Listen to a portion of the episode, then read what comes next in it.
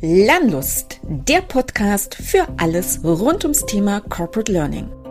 Wir sind Susanne Dube und Claudia Schütze und wir sind Learning Consultants bei der TTS. Schön, dass du heute dabei bist. Die, die Zukunft existiert ja sowieso nicht. Die gibt es gar nicht. Und wenn irgendwas zum Thema Zukunft existiert, dann in unserer Vorstellung. Unterscheiden zum Beispiel zwischen wahrscheinlichen und wünschenswerten Zukünften und das ist gar nicht so einfach. Futures Literacy ist möglicherweise eine spezielle Kompetenz darin, mit Zukunft umzugehen. Gerade dieses emanzipatorische Potenzial, das behaupte ich mal, ist uns allen im globalen und auch im deutschen Netzwerk wahnsinnig, wahnsinnig wichtig. Äh, wir müssten mal die verschiedenen Akteure zusammenbringen und mal neu drüber reden und und und. Ja, aber wer lädt dazu ein? Wer traut sich? Zumindest in, in meiner Wahrnehmung haben die Leute immer wahnsinnig viel Spaß. Die, da geht dann ein, ein Feuer von Kreativität los.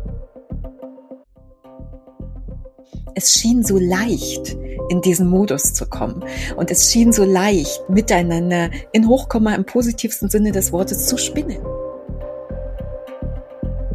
Äh, zuzulassen, dass wir aus der Zukunft lernen oder aus Zukünften lernen können, wie wir aus bisher nur aus Vergangenheit gelernt haben. Großer Fan von, von starken, kraftvollen Fragen, weil da eine Energie drin ist, die zu was anleiten kann, was man im Nachgang machen kann.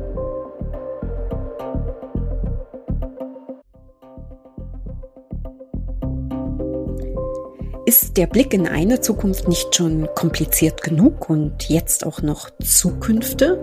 Ja, der Plural ist richtig, denn jede und jeder von uns hat viele Ideen über die Zukunft im Kopf. Für uns als Learning Consultants bedeutet das, wir denken über Zukünfte des Lernens in Unternehmen und Organisationen nach.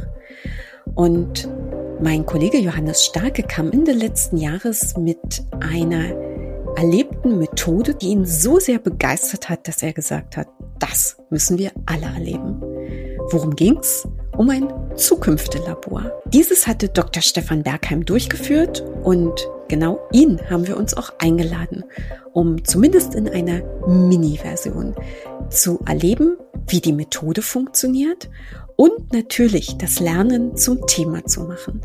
Und weil anderthalb Stunden einfach sehr, sehr wenig Zeit sind und der Blick auf die Metaebene dabei natürlich ein wenig kurz kam, haben wir uns Stefan für diese Episode nochmal eingeladen und sprechen mit ihm über alle Dinge, die uns dazu interessieren. Warum Zukünfte im Plural? Was ist eigentlich Futures Literacy? Und welche Methoden können zum Einsatz kommen in der Zukünftebildung? Und warum ist Zukünftebildung eigentlich überhaupt so wichtig? Wir reden über seine Lieblingsmethode, ihr ratet schon welche, nämlich die Zukünftelabore. Und wir reflektieren ein bisschen über das, was wir, Johannes und ich, in diesem Minilabor erlebt haben und was für uns zum Thema des Lernens in der Zukunft dabei rausgekommen ist. Also bleibt dran bei dieser diesmal etwas längeren Episode. Hallo und herzlich willkommen zu einer neuen Episode unseres Lernlust-Podcastes die zweite im Jahr 2023 und tatsächlich mit einer Premiere. Wir haben nämlich heute tatsächlich das allererste Mal einen externen Gast bei uns. Dr. Stefan Bergheim ist heute da. Stefan, herzlich willkommen. Wir haben uns aufs Du geeinigt vorher. Das würde ich auch gern beibehalten. Sehr gerne. Freut mich. Schön, dass du da bist. Und wir haben noch jemand heute dabei, jemand, den die meisten von euch schon gut kennen. Mein sehr geschätzter Kollege Johannes Starke. Hallo. Hallo Johannes, schön, dass du auch dabei bist. Ich freue mich. Es hat einen Grund, warum wir beide heute da sind und gemeinsam mit Stefan in eine Episode gehen werden, weil wir nämlich beide zusammen die Chance hatten, Stefans Ansätze und Arbeit ein bisschen kennenzulernen. In das, was wir mit dir erleben dürften und was uns daran so gefallen hat und was wir spannend fanden, finde ich, gehört es sich, dass wir dich nochmal kurz vorstellen und äh, unseren Hörerinnen kurz sagen, wer du bist und warum du heute bei uns bist. Also, Dr. Stefan Bergheim ist promovierter Volkswirt und hat sich von 1995 bis 2008 bei führenden Banken zum Beispiel mit Konjunkturanalyse beschäftigt, Stefan. Und du hast aber daneben auch Langfristthemen bearbeitet, unter anderem auch Bildung war dabei. Das ist natürlich für uns schon mal ein total schöner Aufhänger. Und seit 2009 bist du Direktor der gemeinnützigen Denkfabrik Zentrum für gesellschaftlichen Fortschritt und lädst in dieser Funktion verschiedenste Menschen oder Gruppen von Menschen ein, um gemeinsam in Dialog zu treten über wünschenswerte Zukünfte. Das ist erstmal das, was vielleicht als kurze Intro von mir kommen soll. Meine Frage habe ich das erstmal so zu deiner Zufriedenheit dargestellt. Das ist perfekt. So, vielen Dank. Freut Super. mich sehr. Johannes, mein geschätzter Kollege aus dem Bereich Learning bei der TTS als Produktmanager mit allen Themen des Corporate Learnings sozusagen beschäftigt. Also herzlich willkommen, ihr zwei. Johannes, warum haben wir uns Stefan eingeladen heute? Ja, die, die wunderbare Welt der Zufälle.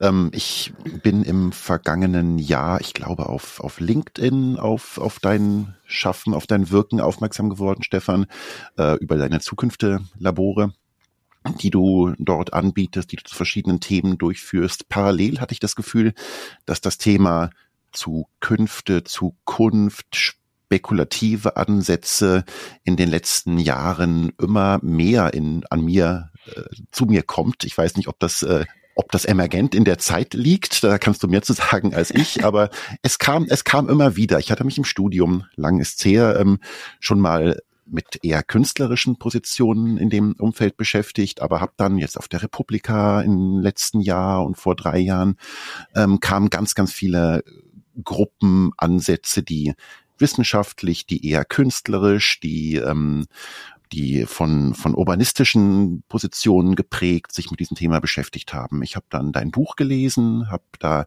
sehr, sehr viel auch praktisches ähm, Methodenwissen gefunden, wo ich dachte, das lohnt sich wirklich, dass wir uns damit intensiver beschäftigen und ähm, ja, da hat sich eine ganz neue Welt für mich aufgetan und ähm, freue mich sehr, dass du dann ja direkt sehr ansprechbar und zugänglich bist, um gemeinsam solche Dinge weiterzutreiben.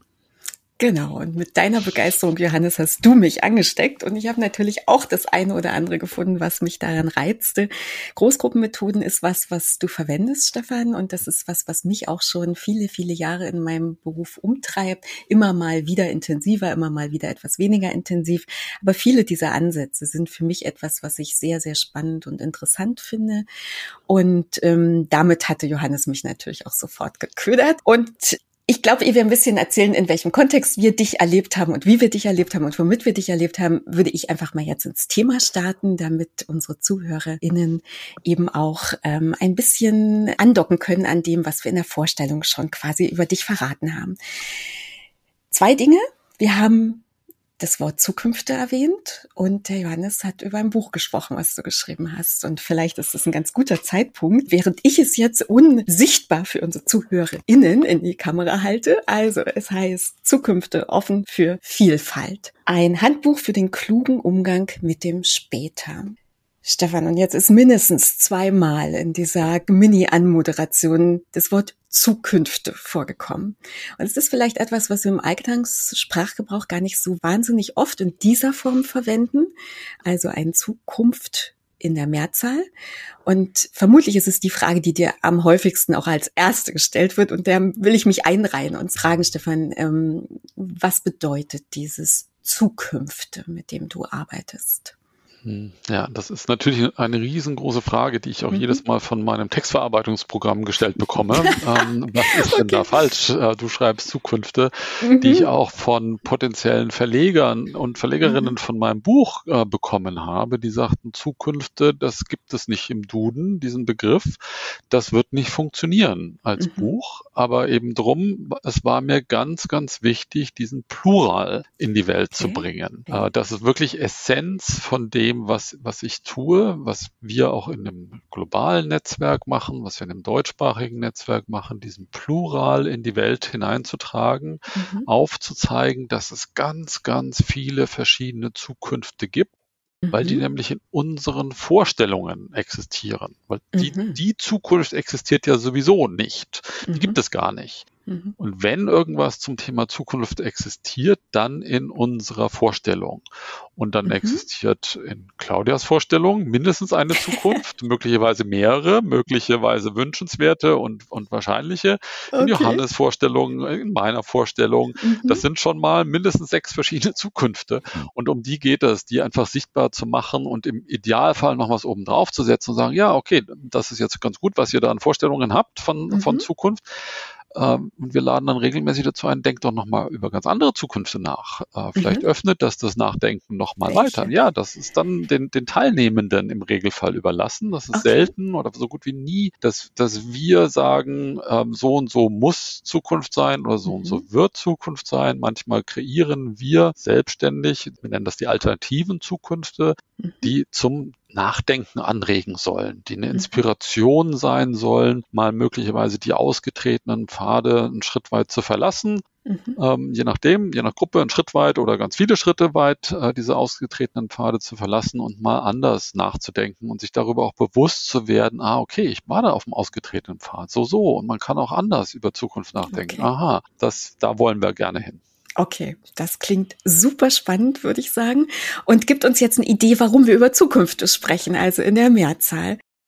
Und ähm, tatsächlich, äh, Stefan, wenn ich dich richtig verstanden habe, geht es ja für dich darum, das auch in die Welt zu bringen. Hast du eben auch selber nochmal so formuliert.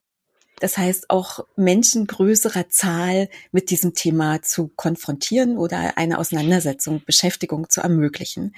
Und es braucht ein Begriff, ich habe vorhin, glaube ich, die UNESCO vergessen zu erwähnen, als ich das vorgestellt habe, als ich dich vorgestellt habe. Aber in diesem Kontext gibt es einen Begriff, der auftaucht, der Futures Literacy heißt, auf Englisch. Und Johannes und wir haben ziemlich viel fantasiert über mhm. diesen Begriff. Ähm, Johannes, magst du mal ganz kurz sagen, was uns da beschäftigt hat an dieser Terminologie? Tatsächlich erstmal die Übersetzung. Also ich mhm. maße mir nicht an, die potenzielle Vielfalt von Literacy, was ich nicht mal mhm. oder kaum aussprechen kann, ähm, äh, zu beschreiben. Aber im, im Deutschen steckt natürlich in Bildung unglaublich viel drin. Und ähm, mhm. wir haben überlegt, ist diese diese zu Übersetzung Futures Literacy auf Zukünfte Bildung vielleicht sogar eine bessere. Also für mich ist sie birgt sie unglaublich viele Möglichkeiten. Bildung im, natürlich im, im, im klassischen Bildungsbegriff, die Möglichkeit, sich die Welt zu erschließen, in der Welt gestaltend tätig zu sein, mhm. aber auch ganz, ganz handfest Bildung, etwas aufbauen, etwas, etwas bilden, äh, aktiv werden. Und ich meine, ich kenne natürlich deine Ansätze jetzt so ein bisschen, deswegen interpretiere ich da wahrscheinlich auch so viel rein oder sehe ich da in diesem Begriff mhm. schon viel drin. Aber für mich birgt er großes, ja, emanzipatorisches Potenzial vielleicht auch mhm. schon. Ja. Mhm. Stefan, magst du was dazu sagen? Ja, ach, das freut mich so. Der, gerade dieses emanzipatorische Potenzial, das behaupte ich mal, ist uns allen im globalen und auch im deutschen Netzwerk wahnsinnig, wahnsinnig wichtig. Mhm. Und äh, wir haben natürlich die, diese Begriffsdiskussion, die führen wir im deutschen Sprachraum natürlich auch seit, seit vielen Jahren und haben da auch mal natürlich in den Duden reingeschaut, was steht denn da zum, zum Thema äh, Bildung. Und da ist eben auch von Bild und Gestalt und, und Schöpfung die Rede. Oder auf Wikipedia, die sagen, dass das Althochdeutsch was mit Vorstellung und Vorstellungskraft zu mhm. tun hat. Und da ist mhm. natürlich genau die Beziehung zu dem, was ich eben gesagt hatte. Da entsteht Zukunft oder Zukünfte in mhm. unserer Vorstellungskraft. Der Begriff, also Bildung finde ich einfach einen fantastischen Begriff, der funktioniert halt im Englischen nicht. Das geht andersrum. Also wir sind da auch im globalen Netzwerk im, im Kontakt, auch mit den Französisch Sprechenden. Ähm, gibt's halt nicht im, im Englischen. Das funktioniert mhm. dort wiederum nicht. Deshalb mhm. haben wir uns im Deutschen für den Begriff aktuell ändert sich vielleicht auch nochmal Zukünfte Bildung als Übersetzung für Futures Literacy entschieden, der wiederum sehr stark ja die letzten zehn Jahre von der UNESCO als Bildungsorganisation äh, promotet wird. Und da ist halt äh, das Thema Literacy äh, ein ganz großes im, im Englischen. Da passt das wunderbar zu deren Arbeit dazu.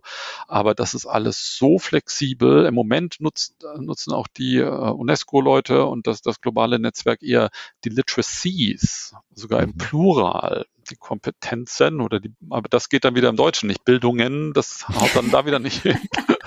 Also, ja, das ist alles ein, ein Vortasten, sowohl in den Begrifflichkeiten mhm. als auch in der Umsetzung. Mit wem macht man das? Wie, wie weit geht man da rein? Das ist ähm, der, der Kollege Real Miller, der das in der UNESCO vorangetragen hat, der sagt im, im Englischen immer, it's only the beginning. Wir fangen erst okay. damit an und der macht das seit 40 Jahren. Das Thema. Oh, okay. wo wir gerade bei, bei Begrifflichkeiten sind. Ein anderer Begriff, der uns jetzt, glaube ich, allenthalben begegnet, ist Future Skills. Wo sind da potenzielle Gemeinsamkeiten oder Unterschiede? Also in, in meiner ziemlich subjektiven ähm, Wahrnehmung ist der Unterschied, dass Future Skills sind einfach die Fähigkeiten, die Mensch in Zukunft vielleicht haben sollte. Also mit Computern umzugehen und äh, mit anderen Menschen umzugehen. Also die, diese, diese verschiedenen Skills oder, oder Kompetenzen. Ähm, und Futures Literacy ist möglicherweise eine spezielle Kompetenz darin, mit Zukunft umzugehen. Also nicht nur mit Wörtern gut umzugehen und mit Technik gut umzugehen und mit Menschen gut umzugehen und äh, was noch alles äh, möglich ist, sondern eben auch mit den Zukünften gut umzugehen. Mhm. Ah, interessant. Ich hätte es jetzt spontan eher, eher umgekehrt gedacht. Ich hätte gedacht, Futures Literacies baut die großen Ideen, in denen wir uns bewegen könnten in Zukünften und die Future Skills sind dann das konkrete Handwerkszeug, in dem wir uns in diesen potenziellen Zukünften bewegen. Aber vielleicht. Ja, vielleicht sollten wir doch kurz de definieren, was wir meinen. Was meinen wir eigentlich mit, okay. mit Futures Literacy? Unbedingt, Stefan. Das wäre tatsächlich auch meine Einladung an dich gewesen, weil tatsächlich eben mir ja auch aufgefallen ist, ähm, weil ich eben eher in der deutschen Begrifflichkeit in der Vorbereitung unterwegs war und mich gefragt habe, ist es eben das, dass ich eine gewisse Fähigkeit erwerbe, mich mit Zukunft auseinandersetzen zu können in einem adäquat passenden Weg für die Welt der Zukunft? Oder ist es eben, dass ich Zukünfte bilden kann? Auch das kann man ja daraus ableiten beispielsweise. Also insofern, ja, bitte unbedingt, mach bitte nochmal eine Begriffsklärung für uns. Also der zweite Teil ist ja dieser emanzipatorische Aspekt, mhm. den Johannes auch schon aufgebracht hatte, mhm. der, der auch ganz, ganz stark äh, mitschwingt. Aber der wichtigere Aspekt ist wirklich das, was du, was du eingangs gesagt hast, oder in, in meiner Kurzfassung lautet die Definition von Zukunft der Bildung und Futures Literacy, dass ich die Zukunft für unterschiedliche Zwecke so angedeutet.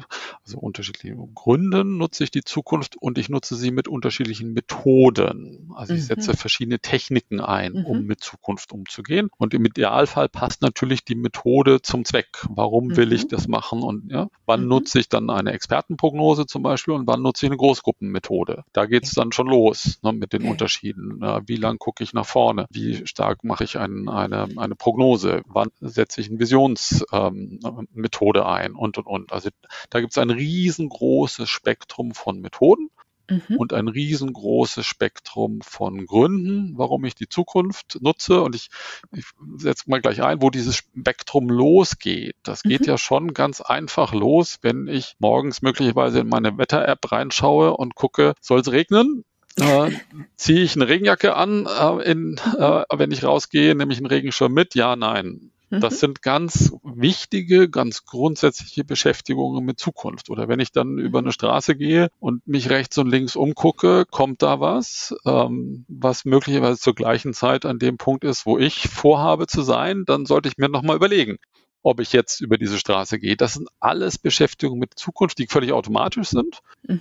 Dann gibt es natürlich viel größere, dann mache ich Pläne für meine, für meine Firma, für meine Organisation oder Urlaubspläne. Das ist alles, alles ist Beschäftigung mit Zukunft. Manches mhm. unbewusst, äh, manches bewusst, manches strukturiert und da versuchen wir einfach ein bisschen mehr Struktur reinzugeben und das Spektrum von Gründen aufzuzeigen, warum man mit Zukunft arbeiten kann und das Spektrum von Methoden aufzuzeigen, wie man damit arbeiten kann. Mhm. Interessant, du hast jetzt ähm, den Wetterbericht erwähnt, an dem wir uns orientieren, ob wir eine Jacke anziehen wollen oder nicht. Das äh, finde ich ganz spannend, weil um äh, die, das Wetter vorhersagen zu können, da kann ich ja meteorologisches Fachwissen mit reinbringen, ich kann Quellen studieren und dann habe ich eine gewisse Wahrscheinlichkeit, dass das so eintritt, wie es ist. Und es gibt ja auch äh, viele Menschen, Forscher, Wissenschaftler, die sich mit, ich sage jetzt mal, Zukunft im, im Singular beschäftigen, die behaupten, wir gehen hier mit Wissenschaft wissenschaftlichen Methoden dran und es, es wird so sein, wir werden dann und dann bestimmte Technologien haben, um auch gesellschaftliche Probleme angehen zu können. Auch so ein bisschen diese Projektion in fünf Jahren, lass es sechs sein oder lass es vier sein, aber zu dem Zeitpunkt X wird das und das sein und dann ist die Welt gut oder also jetzt äh, überspitzt ausgedrückt. Was unterscheidet dein Ansatz davon? Also ich glaube jetzt, dein Ansatz ist anders ich, ich behaupte mal, dass das der Zukunftsbildungsansatz einfach breiter ist. Mhm. Der lässt das natürlich auch zu, was du äh, genannt hast. Es gibt wir hatten bei der Wetterprognose angefangen, aber es gibt auch technische Prognosen wie ein Moores Gesetz zur, Rechen, zur Rechenleistungsfähigkeit von, von Computern. Ja, was soll ich damit mich rumstreiten? Das ist halt einfach seit Jahrzehnten so und dann gehe ich einfach mal davon aus, dass das auch weiter so sein wird. Und in den meisten Ländern haben wir einen, einen ziemlich klaren Anstieg der Lebenserwartung, zumindest vor Corona gehabt. Da gehe ich einfach mal davon aus, dass das weiter so bleiben wird. Mhm. So, ähm, das ist alles akzeptabel, alles in Ordnung. Für mich die entscheidende Frage Frage ist natürlich, was mache ich denn dann damit? Mhm. Was mache ich mit diesen Rechenleistungen? Wie setze ich die ein? Und wenn ich dann eben eine Kausalkette sehe, wie jemand sagt, ja, die wird für Gutes eingesetzt, dann sage ich, ja, fände ich auch schön, wenn dem so wäre. Aber wie sicher sind wir uns denn, dass dem tatsächlich so ist? Oder mit der Demografie. Ja, wir sind uns ziemlich sicher, dass die Lebenserwartung steigt. Ja, was machen wir denn mit unseren zusätzlichen Lebensjahren? Wie gehen wir damit um? Das ist völlig offen. Das ist natürlich im Fünfjahreshorizont nicht so stark zu beeinflussen. Aber gut, auch da gibt's ähm, deutliche äh, Veränderungen möglicherweise, aber längerfristig sind das einfach die Themen, mit denen wir uns beschäftigen sollten. Und da komme ich dann wieder mit, mit Großgruppenmethoden, Dialog öffnen, möglichst viele Teilnehmer da, dazu einzuladen. Was machen wir denn mit unseren technischen Fähigkeiten, mit unseren Kompetenzen an, an zusätzlicher Bildung und, und, und? Wie, wofür wollen wir die denn nutzen? Und dann sind wir wieder bei den wünschenswerten Zukunften. Okay, es bringt mich noch zu einem Gedanken, Stefan. Ähm, danke, dass du das jetzt nochmal so dargestellt hast für uns. Jetzt weißt du ja, wir sind Menschen in Johannes und ich und in unserer Organisation, in der wir arbeiten, wo wir uns mit Bildung beschäftigen. Ne? Also wo wir über Bildung in Organisationen reden. Also hat das ja irgendwie was damit zu tun. Ich habe jetzt schon verstanden, es geht schon irgendwie auch um das Erwerben einer Fähigkeit, um Erwerben von Kompetenz. Also fragen wir uns natürlich auch so ein bisschen, was kann man denn tun, um diese nennen wir es jetzt mal Kompetenz, auch wenn es vielleicht nicht ganz der richtige Begriff dafür ist. Aber was kann man tun, um die zu erwerben? Ich würde gerne einen Schritt vorher ansetzen okay, und, und nachfragen, warum will man das überhaupt haben? diese Aha. Kompetenz? Wo, wozu das Ganze denn mhm. überhaupt? Warum möchte ich eine höhere Kompetenz haben, mit Zukunft umzugehen? Mhm. Auch da gibt es, wie gesagt, ganz viele verschiedene Gründe. Die einen wollen einfach bessere Prognosen machen, die wollen besser vorbereitet sein, besser planen können. Dazu kann auch gehören, dass sie ein breiteres Spektrum von möglichen Zukünften einfach mal diskutiert haben, miteinander mhm. im Gespräch waren. Ja, wir haben es ja jetzt letztes Jahr gesehen, alle sind davon ausgegangen, dass Gasversorgung aus Russland sicher ist und kaum jemand hat darüber diskutiert, was, wenn da mal was schiefgehen könnte. So un unerfreulich das wäre und so unwahrscheinlich wir das damals äh, vielleicht gesehen haben. Aber mhm. dieses Was wäre, wenn, das einfach mal zu diskutieren. Also mehr Zukunft aufzumachen und darüber ein, ein breiter Spektrum von, von Hintergründen mhm. zu haben. Ähm, mhm. das kann eben über dieses Planen hinausgehen. Wir haben auch äh, Leute, die sagen, wir, wir wollen einfach was ganz was Neues äh, haben. Wir, wir sind so äh, wieder die eingetretenen Pfade, wir machen immer das Gleiche und wir, wir reden immer das Gleiche und mit den gleichen Leuten und wir brauchen Innovation. Ähm, ja, was immer genau das dann, dann sein möchte und ob die Organisation wirklich in der Lage ist, die Innovation ein, einzusetzen, sei mal dahingestellt. Aber das ist ein ganz großer Beweggrund, okay. sich mit verschiedenen, mit einer großen Vielfalt von Zukünften zu beschäftigen, weil man darüber auf neue Ideen für die Gegenwart kommt. Wir machen ja immer okay. Nutzung der mhm. Zukunft, immer mit Ziel Gegenwart. In der Gegenwart mhm. irgendwas anderes zu sehen, was anderes wahrzunehmen, was anderes zu tun, da wollen alle, wollen wir alle hin. Mhm. So, das wären so die, ein Spektrum von möglichen Gründen, warum möchte ich diese Zukunftskompetenz anheben in meiner Organisation oder auch für mich als Individuum. Mhm den, den Punkt Innovation finde ich tatsächlich einen ganz, ja. ganz spannenden, weil das ist ja. ja, auch ein, ein Treiber, aus dem ich mich schon lange mit ähnlichen Gedanken auch im beruflichen Kontext beschäftige. Mhm. Ähm, wie wollen wir unser Lernen in, im Unternehmen neu aufstellen? Wir wollen eine neue Academy äh, bauen. Wir brauchen neue Lernformate. Wir wollen informelles Lernen fördern. Aber wie machen wir das denn ähm, mit unseren Strukturen, die wir haben? Und äh, da äh, biete ich oft ähm, mit meinen Kundinnen Lego Serious Play Workshops an, wo wir dann wirklich konkrete Modelle bauen von, von, von zukünft, zukünftigen Arten des Lernens. Hab da bisher ganz bewusst immer in drei Jahres äh, Horizonten gearbeitet, weil ich oft das Gefühl hätte, alles andere darüber hinaus ist reine Glaskugel gucken und erst durch die Beschäftigung mit, mit deinem Ansatz oder mit, mit eurem Ansatz habe ich gemerkt, da steckt so viel Möglichkeit drin, wenn man bewusst dann mal weiter in die Zukunft guckt, als diese sehr, sehr kurzen Zeithorizont, der so stark geprägt ist von den aktuellen Strukturen, Beschränkungen, die wir haben, dass dann ganz oft kommt, ja, das ist ja reine Spekulation im negativen Sinne ähm, gesehen oder das geht doch bei uns sowieso nicht ähm, und wir uns dann ganz, ganz schnell auf den Antrieb, die Wünsche, die Hoffnungen, die wir haben, die Möglichkeiten, wie etwas anders und besser werden könnten, gleich ausblenden. Ja, also dieser relativ kurze, jetzt in, in, in unserer Wahrnehmung, kurze Zeithorizont von drei Jahren, das ist vielleicht eher so ein, so ein Planungshorizont, mhm. dass man, ja. also die meisten Projekte, die, die, die längerfristigen Projekte, die ich mache, die brauchen so zwei Jahre, die haben ein halbes Jahr Vorlauf, dann äh, ein, zwei Jahre Umsetzung und dann, dann steht da was. Also das ist ein klassischer, in meiner Wahrnehmung, klassischer Planungshorizont. Mhm. In, unseren, äh, in unserer Zukunft der Arbeit gehen wir, wie du angedeutet hast, üblicherweise im Zeithorizont deutlich weiter hinaus, über den üblichen Horizont hinaus also dann eher das Jahr 2040, also eher 15, 20 Jahre nach vorne äh, gucken. Natürlich nicht mit dem Anspruch, dass wir es genau wissen wollen, wie es dann dort sein wird. Überhaupt nicht, sondern wir wollen eben in diese Kreativität hinein einladen, in diese Offenheit auch mal was anderes zu denken und stellen immer wieder fest, dass wir dadurch auch weil, weil Zukunft ja auch nicht existiert. Wir, wir wissen das nicht, was, was richtig oder falsch sein wird. Und dadurch kommt auch in die meisten Gruppen eine zusätzliche Entspannung auch rein, dass man sich eben nicht drüber streitet, über die Ressourcen fürs nächste Jahr und wer darf jetzt was machen, sondern wir laden dazu ein, dass ganz frei, ganz offen über das sehr viel später nachgedacht wird und kommen dann erst später zurück in die Gegenwart und sagen dann, okay, was bedeutet das, was wir jetzt alles aufgemacht haben, was wir alles gesehen haben, was uns alles kreativ ausgedacht haben. Was bedeutet das für die Gegenwart? Das kommt aber viel später. Mhm. Stefan, ich würde mal gern zwei Schleifen oder zwei Punkte aufgreifen, die du bisher schon gesagt hast.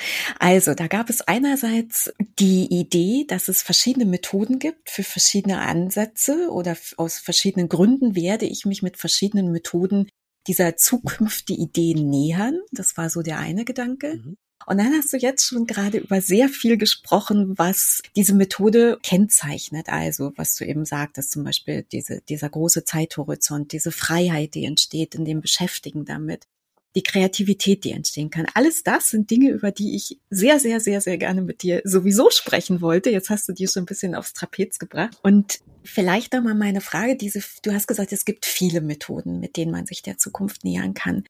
Magst du vielleicht für unsere ZuhörerInnen ähm, einfach mal ein paar wenige nennen, vielleicht ganz kurz sagen, was ist denn so ein Einsatzgebiet dafür? Und ich weiß, glaube ich, dass es eine gibt, ähm, die du sehr häufig anwendest und da könnten wir dann ja vielleicht noch tiefer eintauchen.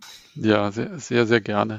Also die, das Methodenspektrum ist in, in der Tat riesengroß und wie ich mhm. gesagt hatte, es hängt eben, was ich einsetze, hängt davon ab, wozu will ich das denn einsetzen? Was will ich denn machen?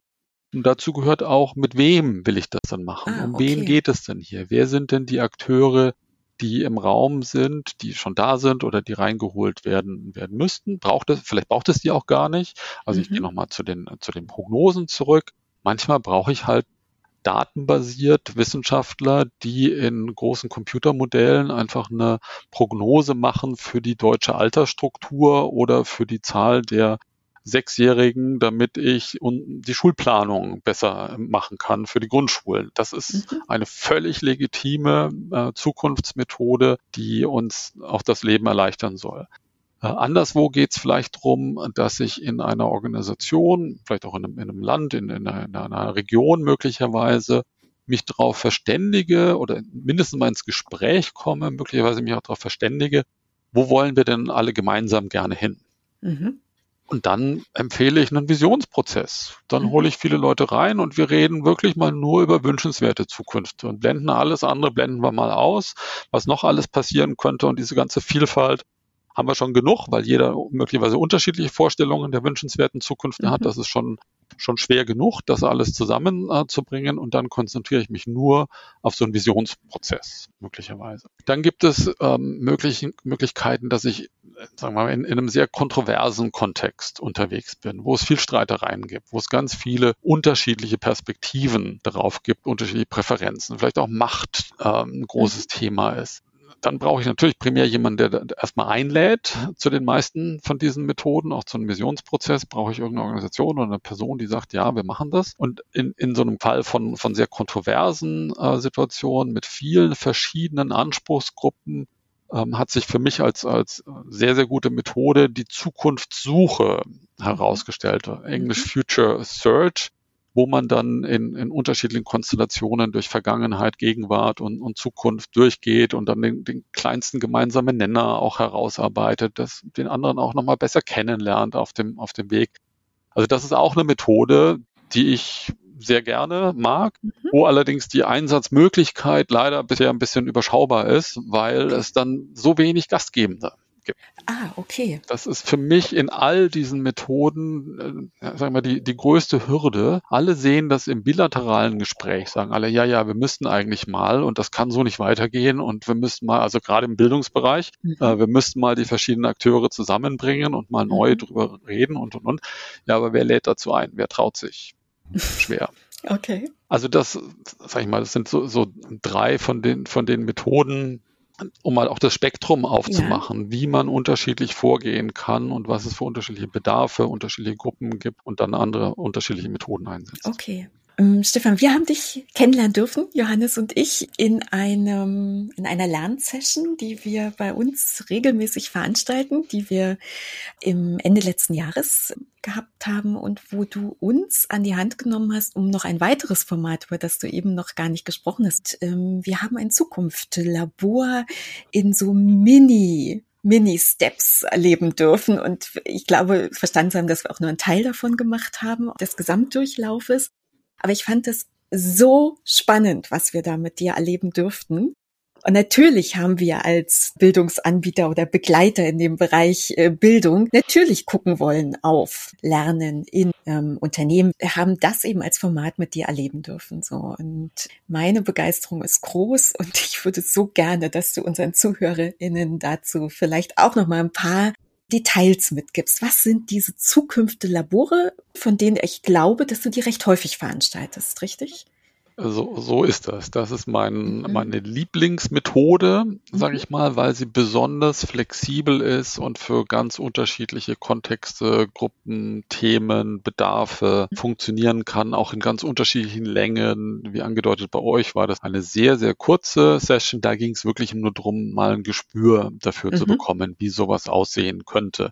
Da ging es darum, überhaupt mal zu sehen, ah, sowas gibt es auch da draußen. Ähm, dieses, diese, Kom dieser Kompetenzaufbau, das war ja Teil des Ziels ähm, in, in dem Mini-Zukunftslabor mit euch, zu sehen, aha, wir unterscheiden zum Beispiel zwischen wahrscheinlichen und wünschenswerten mhm. Zukünften und das ist gar nicht so einfach. Das ist schon mal ein mhm. Einblick, den wir immer wieder haben und der, glaube ich, auch da sichtbar wurde, der auch hilfreich ist äh, in, als Teil dieses Kompetenzaufbaus. Mhm. So, und was wir eben gemacht haben, ist dieses, dieses Zukunft-Labor. Ähm, mhm. wie gesagt, auch dort, jedes Labor ist anders. Ähm, mhm. jedes Labor hat ein anderes Thema, hat eine andere Zielgruppe, hat eine andere Intention. Warum wollen wir das denn machen? Warum kommen wir hier eigentlich zusammen? Hatte ich auch schon grob angedeutet. Ähm, dann fängt man auch unterschiedlich an, gibt es dann Kennenlernen am Anfang zum Reinkommen, zum Warmwerden. Da hatte ich bei euch nachgefragt, gibt es da schon, schon Erfahrungen mit, mhm. mit Zukünften? Und da kommen dann eben auch so Sachen wie Lego Serious Play auch mhm. natürlich rein, dann unterschiedliche Horizonte und und und. Das kommt rein. Also das passiert eigentlich immer am Anfang, je nachdem, ob sich die Leute kennen oder kennenlernen mhm. sollen. Mal ist es mhm. auch vielleicht ein stärkeres Teambuilding. Also das ist so, so eine äh, Eingangsphase. Und dann legen wir die Basis für alles, was später kommt, also die verschiedenen Phasen. Mhm. Wir nutzen meistens vier Phasen, die bauen wirklich aufeinander auf. Und ich kann nicht hinten raus mit einer alternativen Zukunft gleich starten, ohne am Anfang die Basis gelegt zu haben, indem ich Teilnehmer einlade, sich mal bewusst zu machen, was erwarten sie denn? von mhm. der Zukunft des Themas. Und Thema ähm, könnte eben bei euch was äh, lernen im Unternehmen. Äh, anderswo ist es Zukunft von Arbeit oder Zukunft von mhm. Demokratie oder Gesundheit oder, oder sowas. Also zunächst mal im ersten Schritt zu überlegen, was erwarte ich denn? Wo bin ich mir denn relativ sicher? Also da sind mhm. wir bei mhm. dieser Trend-Thematik, die wir schon mhm. andiskutiert hatten. Wo na, gibt es wissenschaftliche Evidenz, dass dem so sein wird? Oder wo bin ich mhm. mir einfach, habe ich irgendwie eine Überzeugung, dass das so sein wird? Mhm. Das ist der erste Teil von, von dieser ersten Phase. Und dann laden wir, was wir auch schon besprochen hatten, ein zum Thema, äh, wie wünsche ich mir denn, wie es sein soll? Mhm. Da sehen wir dann ganz oft, dass in, äh, in den wahrscheinlichen Zukünften ganz zu Beginn auch schon ganz viel Wünsche drin verpackt werden, wo quasi der Wunsch der Vater okay. des Gedanken, okay. der Erwartung ist. Ja, allein das sichtbar zu machen, aha, okay, eigentlich weiß ich gar nicht, ob dem wirklich so sein wird. Ich wünsche es mir. Ne? Wunderbar, dass man sich was wünscht, alles gut. Aber wie sicher bin ich mir, dass das tatsächlich so sein wird? Also das mhm. wird wirklich am Anfang alles sichtbar gemacht, alles rausgeholt und üblicherweise gehen wir so vor, dass wir die, die Teilnehmer erstmal einzeln einladen, sich Gedanken mhm. zu machen. Was wünschst du dir als einzelne Person? Mhm. Dann wird das üblicherweise je nach Zeit und, und Format in kleinen Gruppen diskutiert. Aha, jetzt erzählen wir uns gegenseitig von unseren Erwartungen und dann später von unseren Wünschen und mhm. dann wird die Essenz daraus in, im großen Plenum auch nochmal präsentiert. Mhm. Also das ist dann ein, eine riesengroße Menge an, an Perspektiven, an Erwartungen ja. und Wünschen, die sichtbar gemacht wird. Und dann gehen wir üblicherweise noch einen Schritt weiter und sagen, ja, wunderbar, dass ihr jetzt eure Bilder von Zukunft, also die Imaginationsfähigkeit, diese Vorstellungskraft, was wir diskutiert hatten, das sind eure Vorstellungen. Mhm. Und dann nehmen wir so ein bisschen die Luft raus und sagen, ja, das ist aber auch die Box, in der ihr denkt. Das sind ja. die ausgetretenen Pfade, auf denen ihr unterwegs seid. Alles wunderbar, alles wahnsinnig wichtig, das sichtbar zu machen. Und dann fragen wir, ja, wo kommt denn diese Box her? Wie wurde die denn gebaut, diese Box? Mhm. Wo, oder in, in der wissenschaftlichen äh, Terminologie sind das dann die Annahmen, auf mhm. denen unsere Modelle basieren, mit denen wir uns Zukunft bauen, mhm. Zukunft konstruieren. Also diese Annahmen, die gehen wir dann meistens nochmal explizit an und sagen, was, was steckt denn da möglicherweise dahinter? Und dann kann man fragen, wo, und wo kommt das denn her, diese mhm. Annahme mhm. aus? Ja. Äh, weil irgendein Lehrer mal in der Grundschule irgendwas gesagt hat. Oder weil ich eine ähm, Science-Fiction-Serie geschaut habe. Oder, oder. Oder in der Zeit, ich lese halt diese Zeitung, jemand anderes liest jene Zeitung. Also die, mhm. diese Quellen, diese Annahmen, und allein darüber zu reden, das ist schon so wichtig und so mhm. großartig und passiert so selten, dass ich ja. allein da diese erste Phase schon für wahnsinnig wichtig und relevant erachte. Also das war jetzt alles nur erste Phase. Ist, ist alles erste Phase gewesen tatsächlich, die wir gemacht Phase. haben, die in deinem Modell tatsächlich aufdecken heißt, ne? Einfach um das nochmal mit einem genau. mit einem Namen zu versehen sozusagen. All das dürften wir erleben und ich fand, ähm, Johannes, du kannst auch vielleicht aus deiner Gruppenarbeit ähm, oder zumindest aus der Arbeit damit ja auch nochmal vielleicht äh, sagen, wie es dir ergangen ist. Aber ich fand es unglaublich interessant zu sehen, ähm, wie unterschiedlich teilweise die Dinge sind, die von den Menschen dann in den Kleingruppen geäußert worden sind, aber teilweise auch wie ähnlich die Dinge waren, die geäußert worden sind. Mhm. Und ähm, das war für mich äh, tatsächlich eine sehr interessante Beobachtung. Janis, wie ging es dir mit dieser ersten Phase? Ich fand es zunächst erstmal ganz grandios, wie schnell da viel ja. an, an äh, in Ideen zusammengetragen worden sind. Das ist ja mhm. immer generell ein schönes Bild, wenn viele Post-its äh, in kurzer Zeit entstehen und, ähm, mhm. und dort die Menschen dann auch anfangen, schon direkt Cluster zu bilden. Ja. Also diese, diese, diese Muster sich an anderen orientieren und ach ja, da auch noch was beisteuern können und so. Das war ein, ein sehr, sehr schönes und auch kreatives Bild. Mhm tatsächlich, also ich mir die Ergebnisse über diese, diese erste Annahmenphase, dieses, gemeinsame Sammeln nochmal angeschaut habe, ist mir aufgefallen, wir haben Ideen, die ganz, ganz weit in ferne Zukünfte mhm. reichen. Wir haben aber auch sehr, und das wahrscheinlich dieses durch Annahmen geprägte, sehr Dinge, die im konkreten Arbeitskontext äh, wahrscheinlich entstanden sind. Also äh, Probleme, Frustrationen oder auch, ähm, auch Wünsche, die Menschen gerade jetzt in ihrem aktuellen ja. Tun haben und jetzt einfach mal die Möglichkeit haben, das rauszulassen. ähm, also wir haben Dinge, die in den nächsten fünf Minuten hätten entstehen können und wir hatten Dinge, ja. die wahrscheinlich auch technologisch bedingt erst eher so Science Fiction geprägt in den in 30 Jahren entstehen könnten, genau. Und aber wirklich auch schon ganz, ganz handfeste Ideen, die man jetzt umsetzen kann. Ähm, ich habe hier mir äh, ein paar Dinge, gucke ich mir gerade an auf dem Board, offene Lernzirkel als Rekrutierungstool, also aus der Situation heraus, dass Fachkräftemangel ja aktuell ein großes Thema ist und als Treiber für, für lebenslanges, crossdisziplinäres Lernen und so weiter mhm. dient. Also das sind solche Dinge, die aus dem Hier und Jetzt, glaube ich, äh, ähm, entspringen dann wurde natürlich, interessanterweise hatten wir unsere Session ähm, kurz vor dem großen künstlich Intelligenz-Hype, der Ende des Jahres losgebrochen ja. ist. Es wurde aber dennoch ganz oft genannt, künstliche Intelligenz als, mhm. als Lernassistent ähm, bis hin zu ja schon transhumanistisch anmutenden Ideen von äh, Wissen kommt mit Chip in Kopf und umgekehrt und, und technologisch äh, geförderter Wissenstransfer. Also wirklich Dinge, die, mhm. die eher in Science Fiction äh, Erzählungen heute noch zu finden sind. Ja. Okay, Stefan, diese Bandbreite, kommt dir das bekannt vor aus den Arbeiten mit anderen Gruppen?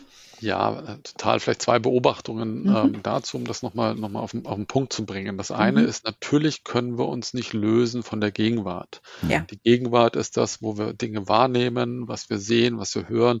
Und die beeinflusst natürlich unsere Vorstellung von, von Zukunft. Das ist völlig, völlig normal und das gehört auch zum Teil dazu, zu solchen ähm, Veranstaltungen, dass man sich dessen bewusst wird, wie eng, was ich gesagt habe, diese ausgetretenen Pfade und die Box. Ich denke halt so, wie ich heute denke. Nochmal das mhm. Beispiel Russland und, und Gas. Das ist die letzten 50 Jahre gut gegangen. Warum soll das jetzt nicht mehr gut gehen? Ja, mhm. ne, dann, also das erstmal sichtbar zu machen, dass ich davon ausgehe, dass es auch in den nächsten 20 Jahren Gas aus Russland geben wird. Das ist mal wahnsinnig wichtig. Und das andere, äh, was du angedeutet hast, Claudia, äh, eben die, diese Vielfalt zu sehen äh, zwischen den Teilnehmenden. Und da sind wir bei, an, bei einem anderen Grund, warum man solche Veranstaltungen machen kann, gerade im Unternehmenskontext, sich einfach viel besser kennenlernen darüber. Mhm. Ach, gucke mal, die Claudia, die sieht das genauso wie der Johannes. Oder die hat da eine ganz unterschiedliche Vorstellung als, als der Johannes. Ja, ja, da können wir sie mal ins Gespräch dazu bringen oder können wir mit weiterarbeiten. Ja. Und das ist mein Erleben, vielleicht ein, ein sehr, sehr subjektives, dass die meisten Teilnehmer das wahnsinnig wertschätzen. Und dass mhm. auch das viel zu selten passiert in den Organisationen, dass genau das sichtbar gemacht wird, dass mhm. die Menschen eine Gelegenheit haben, sich mit anderen zu verbinden und ganz oft, auch wenn die ursprüngliche Intention eine ganz andere war, wo es dann um Innovation und, und was auch immer geht, dann sagen die, die Teilnehmer am Ende, dass das Wertvollste hier an der Veranstaltung war das Kennenlernen untereinander. Mhm. Ach, gucke mal, die aus der IT-Abteilung, das sind ja auch ganz tolle Menschen und die haben auch ganz fantastische Ideen. Äh, lass uns doch öfters mal miteinander reden mhm. zum Beispiel. Also sowas mhm. finde ich dann auch ganz tolle Ergebnisse, auch wenn es jetzt hier nicht konkret um Zukunftebildung geht, sondern eher um Kommunikation, um mhm. Dialog und Verständnis. Das spielt da natürlich alles mit rein. Ja, und es ist uns ein Herzensthema, Johannes, ne? Also tatsächlich ja in allem, was wir tun, dieses ja sich kennenlernen und dieses Miteinander übergreifend über Abteilungsgrenzen in den Austausch zu gehen. Genau. Wir haben jetzt ja, ich habe eben erst über die erste Phase gesprochen, mhm. wo noch jeder jede mehr oder weniger für sich äh, mhm. gesammelt hat. Aber genau, was du eben schon angedeutet hast oder was ihr eben schon angedeutet habt, mhm. die die, die richtige Kraft kam dann, als es dann in die Gruppenarbeiten ging, meines Erachtens. Absolut. Vielleicht fahren wir mal mit dieser Phase dann fort. Genau. Genau, ich, ich sag mal, was dann passiert. Also jetzt mhm, haben wir ja. die, genau. die, die, ausgetretenen Pfade sichtbar gemacht, haben die Box sichtbar gemacht, indem wir denken, haben vielleicht auch die Boxen der anderen gesehen, unsere Kolleginnen mhm. und Kollegen sehen, aha, deine Box steht da, haben die auch möglicherweise auch wertgeschätzt und sagen, okay, mhm. ich sehe, ich erkenne, deine Box sieht anders aus als meine Box. Interessant, mhm. ähm, ist bereichernd, ähm, spannend. Und dann kommen wir eben wirklich in die zweite Phase und das ist in meiner Wahrnehmung auch etwas Einzigartiges in dieser in dieser Methode mhm. der Zukunft der Labore, dass wir dann die Teilnehmer einladen, mal ganz andere Zukünfte mhm. zu entwickeln oder sich in mhm. ganz anderen Zukünften zu tummeln, die wir vielleicht mitgebracht haben und die auszugestalten mit Details. Wie machst du das, Stefan? Weil es klingt für mich jetzt erstmal schon durchaus wie eine Herausforderung, weil wir denken das, was wir immer gedacht haben und wir beschäftigen uns mit den Gedanken, die wir vorher eben auch schon hatten. Und für mich klingt es jetzt durchaus nach einer Herausforderung, da jetzt was anderes äh, anzuschließen. Das ist in der Tat ein, eine Herausforderung, sowohl für uns als Designer und Moderierenden mhm. von solchen Veranstaltungen als auch für die Teilnehmenden. Mhm. Äh, wir nutzen gerne so eine, so eine S-Lernkurve, um darzustellen, wie so ein Labor funktioniert. Und der Anfangsphase oder auch eine Bergsteiger-Metapher, die Anfangsphase ist eher so flach äh, auf dem, auf dem mhm. Land. Man tastet sich so langsam ran. Das ist Phase 1 mit den wahrscheinlich wünschenswerten, ähm, breit ausgetretene Pfade, gut asphaltiert und da kommt man gut voran und dann wird's halt steiler und anstrengender. Mhm. Auch dazu ist es gut, Phase 1 gemacht zu haben, weil dann hat, ist man schon warm gelaufen, hat sich schon vorbereitet, ist in der Zukunftsdenke schon drin, kennt die anderen ein bisschen und dann geht's rein in die, je nachdem, wie, wie steil die, äh, die, die Gruppe das verträgt. Das müssen wir mhm. auch jeweils äh, individuell uns anschauen. Will man gleich in den Klettersteig gehen oder reicht es schon, wenn der Anstieg einfach steiler ist und wir ins Sitzen kommen? Vielleicht reicht okay. das ja auch schon. Wir wollen die Leute nicht überfordern. Wir wollen sie nicht mhm. unterfordern, auch nicht überfordern. Mhm. Und wie machen wir das? Ganz oft machen wir das so, dass wir uns im Vorfeld Gedanken drüber machen, was könnte denn in Phase 1 möglicherweise gesagt werden? Was mhm. erwartet diese Gruppe möglicherweise? Was wünscht sie sich, diese Gruppe. Und dann entwickeln wir in zwei, drei Sätzen eine alternative Zukunft, die einfach anders ist als das, was okay. sie sich äh, mhm. vorgestellt, was wir vermuten, was sie sich vorstellen. Mhm. Und bei euch habe ich ja dann die, die Teilnehmer eingeladen, das quasi erstmal selber zu machen, selber mhm. auszuprobieren. Mhm. Okay, ihr habt jetzt gesehen eure Box, jetzt bewegt euch mal raus von der Box und entwickelt mal eine Zukunft, die auch nicht unbedingt wünschenswert sein muss, die auch nicht wahrscheinlich sein muss. Bitte diskutiert das nicht, das hatten wir ja alles, das haben mhm. wir alles schon sichtbar gemacht, mhm. das wissen wir alles schon. Jetzt äh, diskutiert einfach mal, entwickelt einfach mal in eurer Kreativität eine ganz andere Zukunft. Und dann ist der Schock erstmal riesengroß ja. am Anfang. Was sollen wir machen? Das haben wir noch nie gemacht. Und dann laden wir ein, es einfach mal auszuprobieren. Einfach mal Schritt, es gibt kein richtig oder falsch. Das gerade bei diesen alternativen Zukünften, die, die kennt keiner. Da kann, da geht es auch nicht drum zu sagen, ja, und so, so wird das dann kommen. Das wollen wir überhaupt nicht. Macht einfach mal, steckt mal die Köpfe zusammen und entwickelt mal was. Und dann kommen die schrägsten Dinge möglicherweise raus, die einfach anders sind. Und am Ende von der Phase zumindest in, in meiner Wahrnehmung, haben die Leute immer wahnsinnig viel Spaß. Die, da geht dann ein, ein Feuer von Kreativität los. Und wenn man dann auch noch vergleicht, äh, quer über die Gruppen, ah, was habt ihr entwickelt, dann ist das Gelächter meistens riesig. Nicht, dass es mhm. lächerlich wäre, mhm. ähm, sondern weil es halt so anders ist. Und man freut sich dran an der Kreativität auch der anderen. Das ist einfach voll Absolut. wahnsinnig schön. Ihr habt mich jetzt laut nicken sehen. dazu.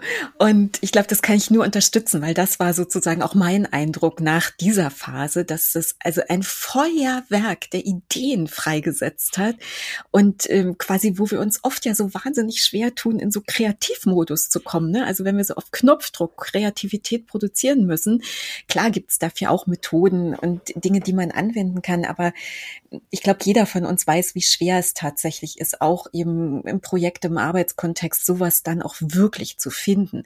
Und da fand ich, ähm, also was, ich sag's jetzt einfach vielleicht schon mal an der Stelle, was mich so beeindruckt hat, es war, es schien so leicht in diesen Modus zu kommen.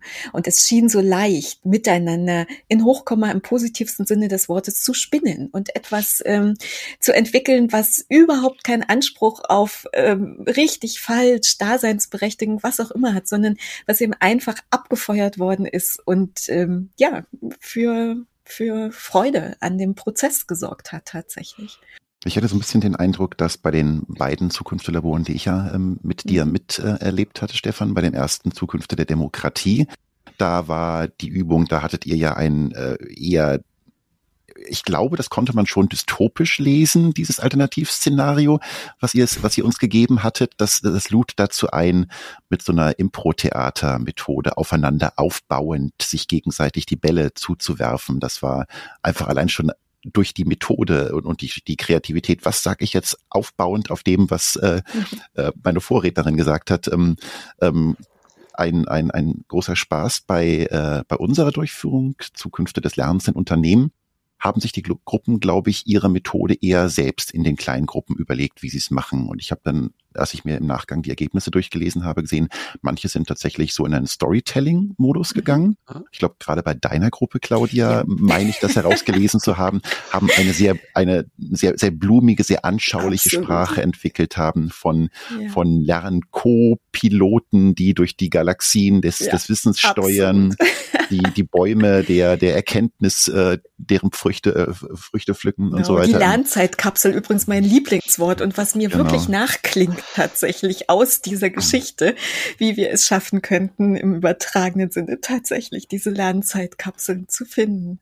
Manche sind absolut. eher in so einen dystopischen Modus äh, mhm. gegangen und haben ähm, von von Megakonzernen, die äh, mit staatsähnlichen Strukturen Lerncurricula vorgeben. Ich glaube, da sind viele viele Sorgen mhm. rein reingegangen, Narrative reingegangen, wie unsere Gesellschaft geprägt wird. Es ging viel um Selbstbestimmung versus Fremdbestimmung. Ähm, was was bedeutet Wissen für unsere Gesellschaft? Ist dieses äh, Wissen ist Macht? Wird es vielleicht mhm. doch irgendwann wieder ähm, äh, ein bestimmendes, bestimmtes Thema. Technologische Entwicklungen wurden verarbeitet in, in den Erzählungen, die die Gruppen äh, entwickelt haben. Natürlich die Rolle der künstlichen Intelligenz, die Rolle von Mensch-Maschine-Kommunikation, all das, all das war ein Thema. Lernzeit, ähm, äh, Gestaltung von, von Arbeit generell, was bedeutet Arbeitszeit, was bedeutet Lernen für, äh, für Employability, äh, hangeln wir uns zukünftig von, von Gig zu Gig. Ähm, ist unglaublich, was da für neue Felder aufgemacht wurden, ja. die eigentlich erstmal nichts mit unserer täglichen Beschäftigung mit Corporate Learning zu tun haben, aber eine ganz große Rolle spielen. Absolut.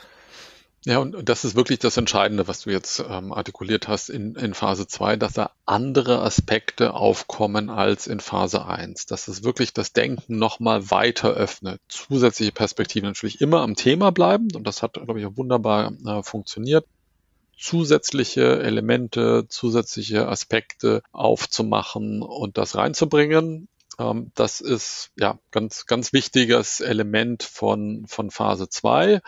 Und man kann, wie du auch angedeutet hast, für die zweite Beobachtung, das auch ganz unterschiedlich angehen. Du mhm. hast zwei verschiedene ähm, Formen schon gesehen. Da gibt es auch noch, noch mindestens vier, fünf, sechs andere, ähm, ähnlich in Phase 1. Man kann auch die wünschenswerten Zukünfte in Phase 1 zeichnen lassen. Mhm. Ähm, man kann sie als in, in, Lego Series Play darstellen oder oder auch da gibt es ganz viele Möglichkeiten, das zu machen. Hängt, wie gesagt, von den Teilnehmenden und von der Zeit und von den Räumlichkeiten ab. Also die Variationsmöglichkeit, das auch nochmal zu dem Zukunftslabor, einfach eine, eine Stärke, dass man äh, unterschiedliche Übungen machen kann, unterschiedliche Anleitungen reingeben kann, mhm. unterschiedlich lang sich auch mit beschäftigt. Mhm. Also bei euch, ähm, die, die wahrscheinlichen Zukünfte, da haben wir uns ja nur drei, vier Minuten mit mhm. beschäftigt und ich habe die Teilnehmer eingeladen, macht euch einfach einzelne Notizen drauf äh, da, dazu zu diesem Thema und dann laufen wir weiter. Dann haben wir das mal reflektiert jeder Einzelne, jeder Einzelne und dann können wir auch weitergehen. Anderswo mhm. ist das eine ewig lange Diskussion und ja, warum und bist du, wie sicher bist du dir und warum haben wir dazu noch nichts gesagt und sowas, da kann man ja. auch Stunden mit verbringen. Nur das nochmal, diese, diese Vielfalt an, mhm an Zugängen. Und das ist eben auch unsere Aufgabe als, als Moderierende. Oder im mhm. Englischen auch da wieder so eine Schwierigkeit der begrifflichen Über Übersetzung. Im Englischen sind es Facilitators, also die mhm. erleichtern Erleichterenden oder die Erleichterer. Ähm, Deutschen funktioniert das halt leider auch nicht, dann sind wir nur Moderierende, aber das ist dann so na, zu, zu, nah an einem, an einem ähm, äh, Nachrichtensprecher dran. Mhm. Und das ist genau die Aufgabe, gerade in so einer schwierigen Phase, auch die Teilnehmer, wenn es dann an den Steilen, an den Klettersteig geht, zu sagen, du schaffst das und wir sind mhm. bei euch und wir haben das uns so ausgedacht, dass das funktioniert und wenn ihr, wenn es irgendwo nicht läuft, sind wir an eurer Seite und unterstützen euch. Das ist ja. genau da die, die Aufgabe. Ja die Begleiter vielleicht viel besser als ja. nur der Moderator, glaube ich, wenn genau. es um die deutsche Terminologie geht. Super, Stefan. Wir sind am Klettersteig. Da wollen wir aber nicht bleiben. Wie geht's weiter? Genau, wir, wir wollen natürlich oben, wir wollen was machen damit. Äh, es gibt einen Grund, ähm, da hat man mhm. auch jetzt schon, schon drüber gesprochen, es gibt einen Grund, warum wir das, das machen. Und mhm. davon hängt dann ab, wie wir nach dieser Phase 2 mit den mhm. bisherigen Ergebnissen weiter umgehen. Geht es möglicherweise darum, einfach neue Ideen zu kre kreieren, die vielleicht auch erstmal für sich stehen bleiben dürfen? Oder will ich ganz konkrete Projekte entwickeln, die dann auch im nächsten Monat oder im nächsten Jahr von einer Organisation zum Beispiel umgesetzt werden? Davon hängt sehr stark ab, wie wir dann mit Phase 3 und 4 weitermachen. Mhm. Phase 3 geht es zunächst mal darum, die verschiedenen Zukünfte, also diese große Menge von, von Vorstellungen, von Bildern von Zukunft, die wir in Phase 1 und 2 erarbeitet haben, die mal nebeneinander zu legen, mal abzugleichen. Ach, gucke mal, in Phase 1 haben wir darüber ganz viel gesprochen und in 2 gar nicht. Und in 2 kam das neu raus. Oder der, der Unterschied zwischen wahrscheinlich und wünschenswert ist hier besonders groß. Oder, oder, da tut sich auch für jeden, jede irgendwas Neues auf, eine andere, eine andere Fragestellung. Und danach suchen wir dann. Was, wo ist die, deine Aufmerksamkeit? Was ist da passiert? Für dich? Und ähm, welche Frage ergibt sich daraus? Bin großer Fan von, von starken, kraftvollen Fragen, weil da eine Energie drin ist, ja, die zu was anleiten kann, was man im Nachgang machen kann. Das heißt, fast immer laden wir in der Phase dazu ein, Fragen zu formulieren. Mhm. Ob die dann individuell sind oder in einer großen Gruppe geteilt werden oder, oder, das ist dann nochmal unterschiedlich. Und dann schauen wir in Phase 4, wo es dann ums Handeln geht, ja, schauen wir einfach, ja, wie, wie ist die Gruppe? Ähm, Geht es wirklich darum, was Gemeinsames auf die Beine zu stellen? Und dann wählen wir nochmal neue Gruppen, Leute, die sich mit ähnlichen Fragen vielleicht äh, beschäftigen wollen, dass wir die zusammenbringen und sagen, okay, fangt mal an, ne, eine Antwort anzudenken oder zumindest ein Pfad, wie ihr zu einer Antwort kommen könnt im Nachgang dieser Veranstaltung. Oder fangt mal ein Produkt an zu mhm. kreieren. Mhm. Oder, oder das ist immer, das ist so unterschiedlich. Jetzt bei euch in dem, in der ganz kurzen war dann im Prinzip nur die Einladung da. Mhm. Es gibt eine Frage, macht was damit irgendwann mhm. mal, wenn es für euch passt. Schreibt es euch auf, nehmt sie mit, ähm, hängt sie euch vielleicht über den Schreibtisch, wenn sie euch wertvoll ist und irgendwann kommt die wieder zurück zu euch, ja. die, diese Frage und macht was mit euch. Das ist da die, die ganz ähm, niedrigschwellige Idee. Anderswo ist es viel formaler. Mhm. Aber wir hatten ja auch wirklich wenig Zeit, Stefan. Das muss man jetzt auch wirklich vielleicht nochmal dazu sagen. Und ich glaube, für die Kürze der Zeit, die wir hatten, nämlich diese anderthalb Stunden, haben wir so viel probieren, tasten, ausprobieren, erspüren, erleben, was auch immer dürfen. Das ist, glaube ich, eine große Inspiration gewesen von dem, was ich dort erlebt habe und wie ich das erlebt habe. Und tatsächlich, auch die Ergebnisse sind eine Inspiration. Und äh, ich glaube, Johannes, du hast tatsächlich jetzt auch mit diesen Ergebnissen ja schon ein bisschen was gemacht oder machen können, in der Aufbereitung zumindest. Ne? Ähm, jein, also ich bin immer noch ganz am Anfang. ähm, was mir tatsächlich aber, ähm, aber aufgefallen ist, dass ähm, es wurden ja auch im Nachgang von, von einzelnen teilgebenden Fragen geteilt. Mir ist zum ja. Beispiel eine, dann äh, die ein äh, Teilgeber auf LinkedIn äh, veröffentlicht hat, der Roland Ernst, werden wir es schaffen, uns sinnvolle Tätigkeiten zu erarbeiten oder erhalten, welche unseren Bedürfnissen als Mensch gerecht werden. Diese mhm. zukünftigen Tätigkeiten haben einen großen Einfluss auf das Lernen der Zukunft. Die Frage hat mich tatsächlich ähm, sehr erfreut, dass er es geteilt hat öffentlich mhm. und auch, auch sehr beeindruckt, weil sie, äh, ich vermute einfach mal, dass sie tatsächlich inspiriert ist durch das, was er alles ähm, erlebt hat während dieses Zukünftelabors.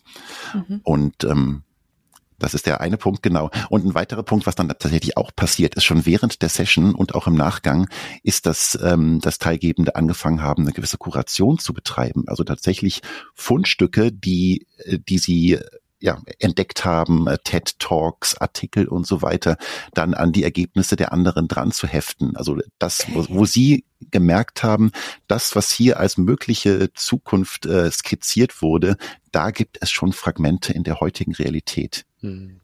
Ja. Sehr cool.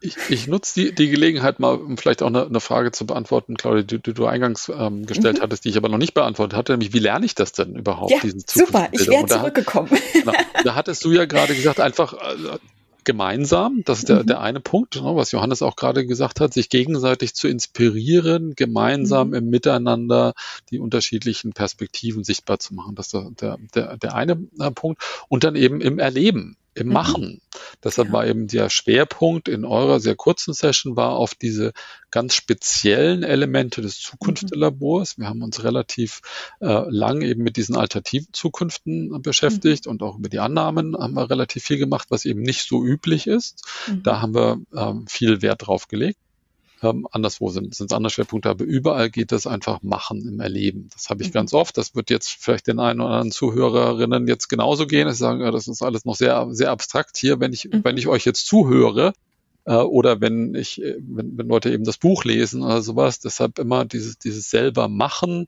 selber erleben, ob das jetzt die Improvisationsarbeit ist, die Johannes in dem Demokratielabor er, erlebt hat, einfach so ein Gespür dafür zu bekommen, wie, wie das funktionieren kann. Und äh, mhm. ja, das ist äh, ja, die, die, die Einladung auch immer auch in, in meinem Buch, in jedem Kapitel einfach das mal auszuprobieren, einfach mal mhm. zu machen wie du schon gesagt hast, ich glaube, die Vielfalt ist da unglaublich. Ähm, ich hatte auch vor einiger Zeit eine Begegnung mit einer zukünftigen Forscherin, die tatsächlich künstlerische Artefakte baut, also äh, als, als äh, Resultat der, der Arbeit mit, mit möglichen Zukünften ein, ein künstlerisches Objekt zu schaffen, was dann auf dem Schreibtisch thront und dich immer daran erinnern kann, was, was alles möglich sein könnte.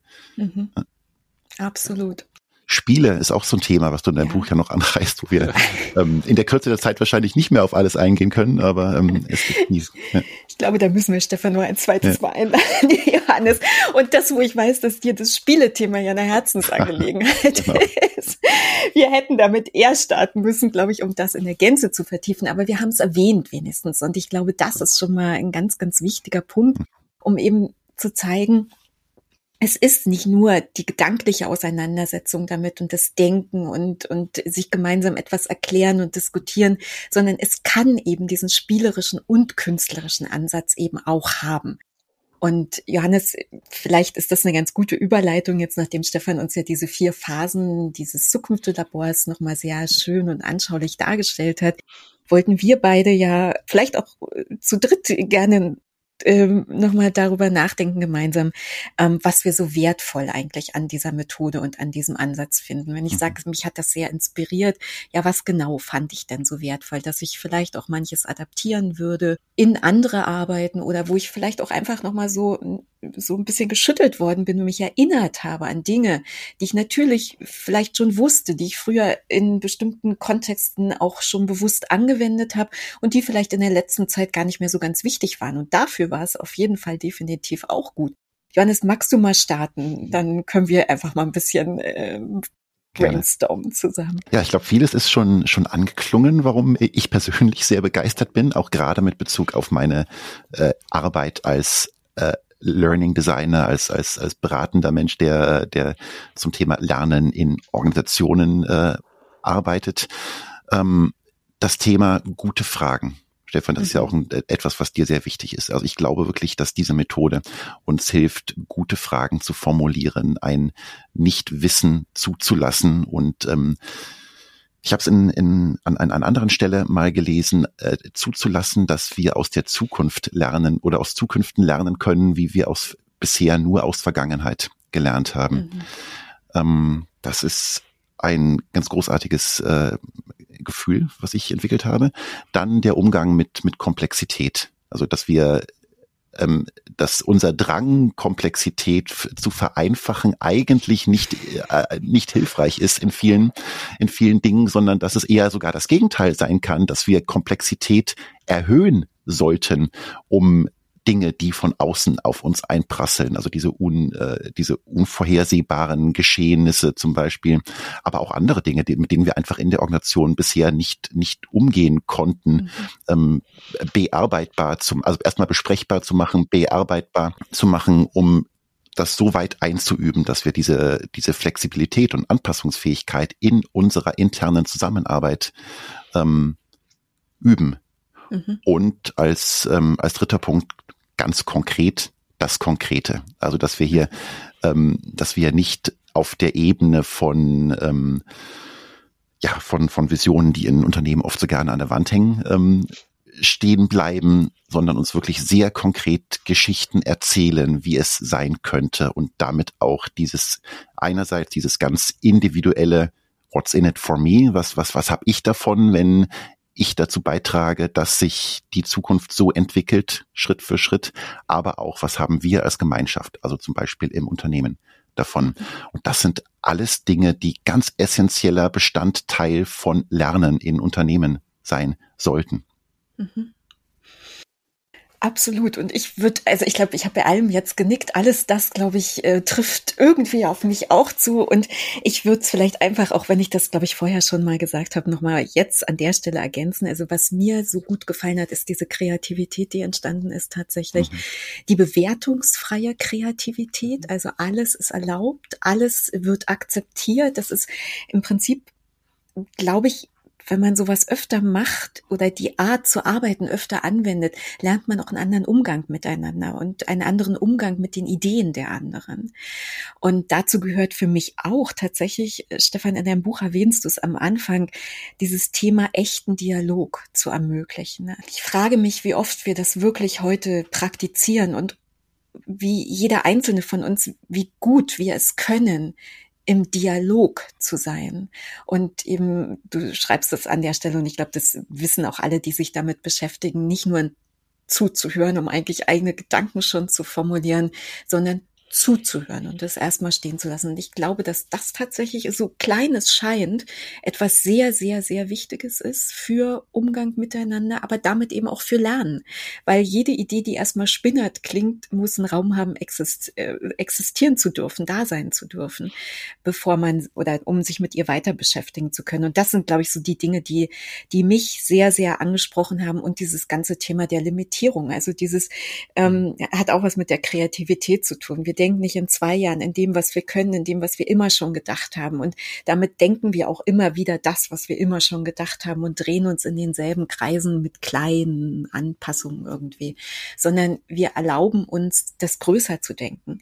Und gerade wenn es, ich meine, in unseren Schulungskontexten, Lernkontexten, die wir kreieren, geht es relativ oft auch um Software natürlich.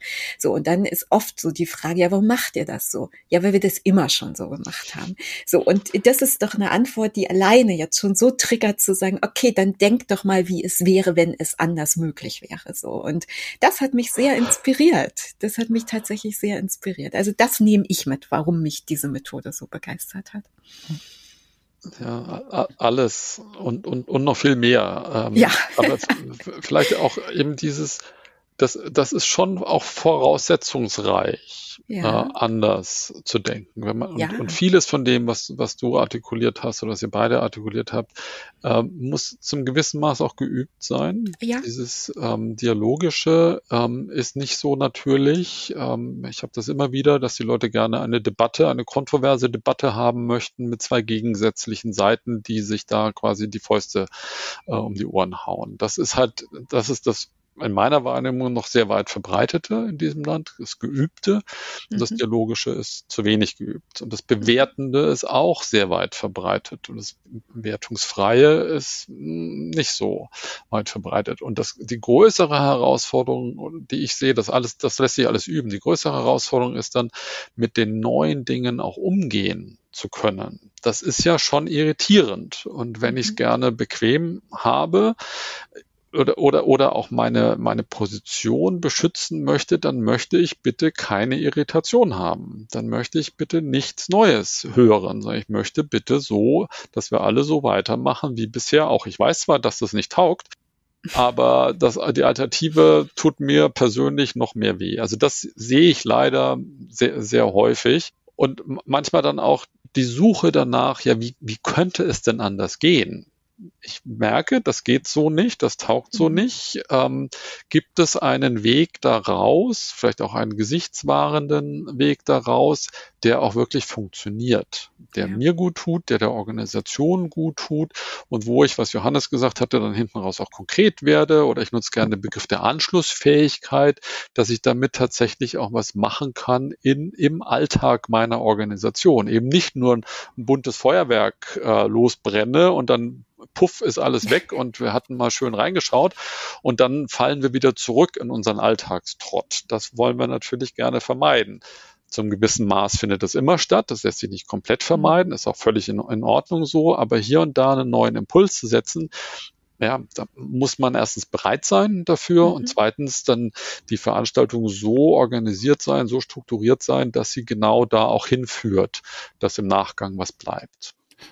Und ich vermute, was da den Beteiligten auch entgegenkommt, ist diese Möglichkeit, Szenarien aufzumachen. Weil oft ist es ja so in, in so klassischen Planungsstrategie-Workshops, dass dann die konkreten To-Dos festgehalten werden, die aber eben im Hier und Jetzt so funktionieren müssen.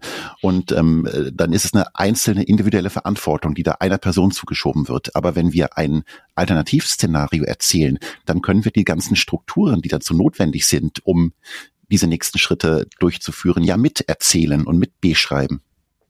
Ja, und wir sind gemeinsam besser in der Lage, wenn dann Dinge doch anders passieren, mhm. als, als, wir uns das in unserer einen offiziellen Zukunft ja. so vorgestellt haben. Dann wissen wir, ah ja, da, da haben wir schon mal drüber nachgedacht oder da hat die Kollegin in der Abteilung auch schon mhm. eine Idee dazu und dann weiß man leichter, wie man damit umgehen kann. Das ja. ist für mich ganz essentieller Part, Teil von, von Zukunft der Arbeit. Ja. Und ich glaube, es sind zwei Dinge. Das eine ist, ich muss ein Bewusstsein dafür haben, was überhaupt geht, außerdem, dass ich ähm, quasi kurzfristig mir vielleicht Pläne mache. Also dafür könnte unser Podcast vielleicht heute auch eine Möglichkeit geboten haben, zu sagen, ich, ich höre erstmal, was es da überhaupt gibt an Zukünfte Arbeit, an Methoden, an Techniken, die ich anwenden kann, um so etwas zu tun. Und der zweite Schritt ist, und da schließt sich jetzt vielleicht ein bisschen der Kreis zu dem Anfang, was kann ich denn tun, um diese, diese Fähigkeit neben dem Bewusstsein zu erwerben oder zumindest ähm, anzufangen, mich damit so zu beschäftigen, dass ich sagen kann, ich kann mich damit beschäftigen. Ich bin gewappnet für Zukünfte, die kommen. Und ähm, auch wenn es jetzt sozusagen in den letzten Minuten des Podcastes ist und vielleicht etwas, was wir schon bald nicht mehr hören können, aber diese VUCA-Welt, die uns eben umgibt, es ist die Realität heutzutage und wir müssen uns wappnen um damit umgehen zu können. Und das müssen, wir müssen uns wappnen, ist eine tolle Aussage so. ich hoffe, dass wir mit, mit der, mit den Ideen, die wir heute mit dir, Stefan, gemeinsam quasi skizzieren durften, also die du skizziert hast äh, und wir ein bisschen unsere Erfahrung dazu aus einem Erleben mit dazugegeben haben, dass wir damit eben einfach ein bisschen das Wie unterstützen können. Wie, wie mache ich das dann? Wie kann ich vorbereitet sein? Wie kann ich besser vorbereitet sein? Und eigentlich bleibt ja nur permanentes Tun. Das ist irgendwie so für mich ein bisschen die Quintessenz davon.